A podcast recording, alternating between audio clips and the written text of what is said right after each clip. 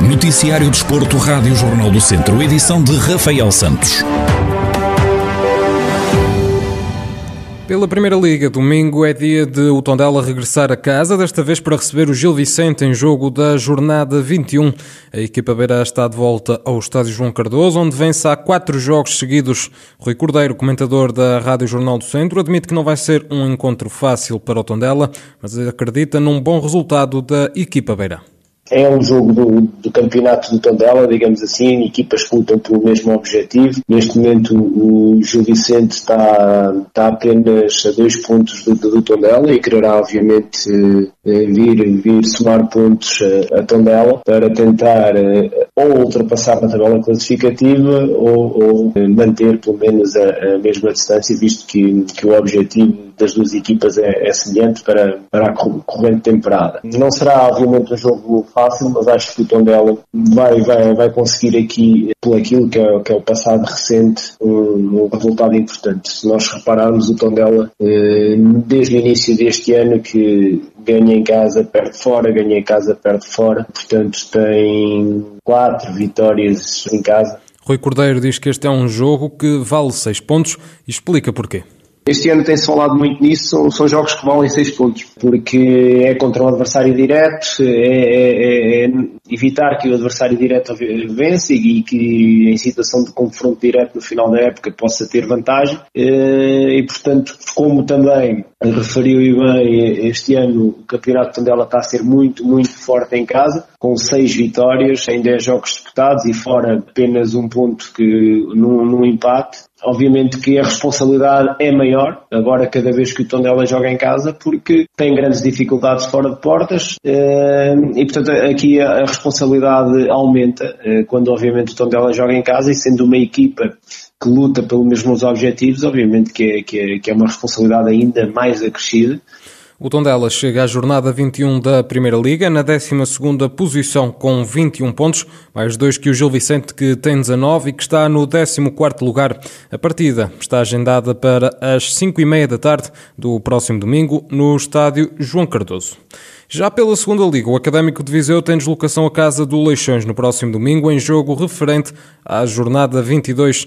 Recorde-se que esta semana ficou marcada de forma negativa para os academistas que viram Pedro Duarte demitir-se do comando técnico.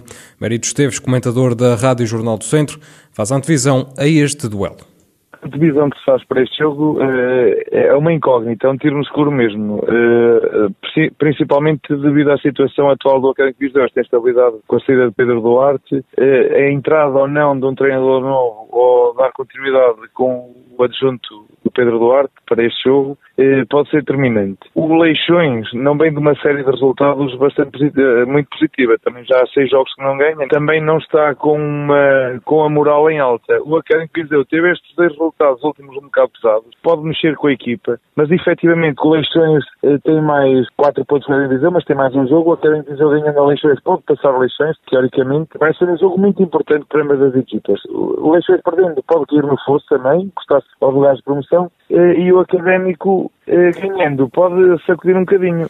O Académico de Viseu vai a jogo na 16ª posição, com 19 pontos, menos 4 que o Leixões, que tem 23 e que está na 11ª posição da segunda Liga. O jogo vai ser disputado às 5 da tarde do próximo domingo. E depois de ter vencido o Beira-Mar em casa, o Castro Daire volta a jogar no seu reduto, desta vez para receber o São João de Ver. O jogo é referente à jornada 18 da Série D do Campeonato de Portugal.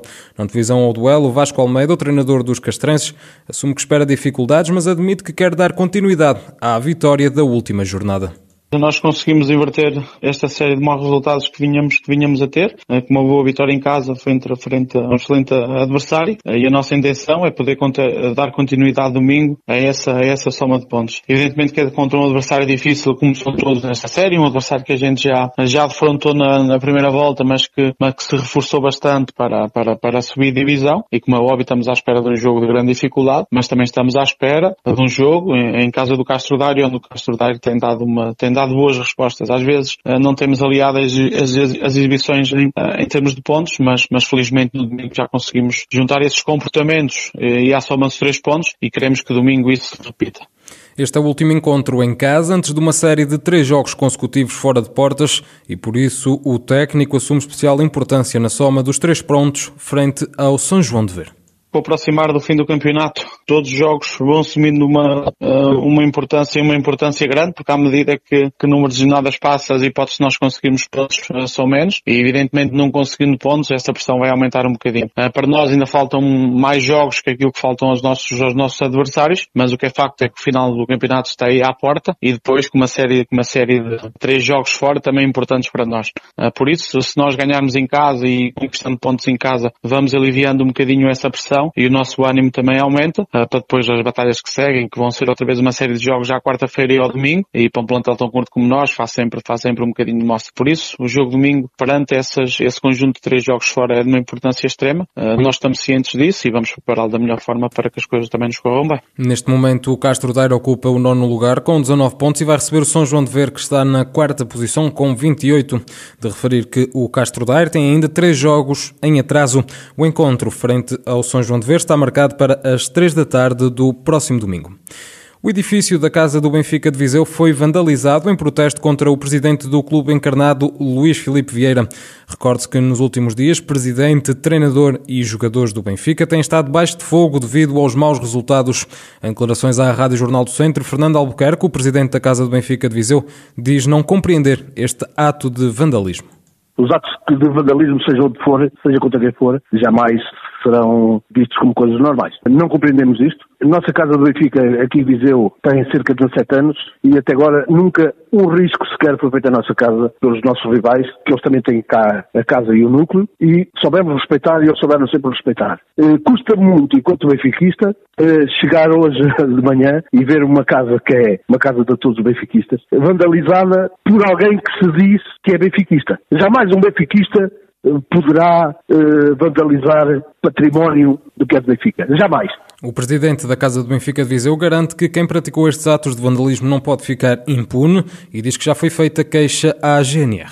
A indignação qualquer pessoa pode ter. Todos nós temos direito à indignação, todos nós temos direito ao protesto, não temos a direito de vandalizar e estragar aquilo que, que, de quem trabalha, de quem faz alguma coisa nesta região, neste país. Isto não é só, não tem só a ver com o Benfica, porque a Casa do Benfica em Viseu é uma instituição que, para além de estar ligada ao Benfica, como é evidente, tem várias atividades, entre elas do desporto, temos cerca de 420 atletas que nos representam, e isto é muito grave. E não pode ficar impune, já foi feita uma, uma, participação à GNR, como é evidente. Fernando Albuquerque, presidente da Casa do Benfica de Viseu, que foi alvo de atos de vandalismo em protesto contra Luís Filipe Vieira, o presidente do clube encarnado, que ontem foi eliminado da Liga Europa ao perder com o Arsenal.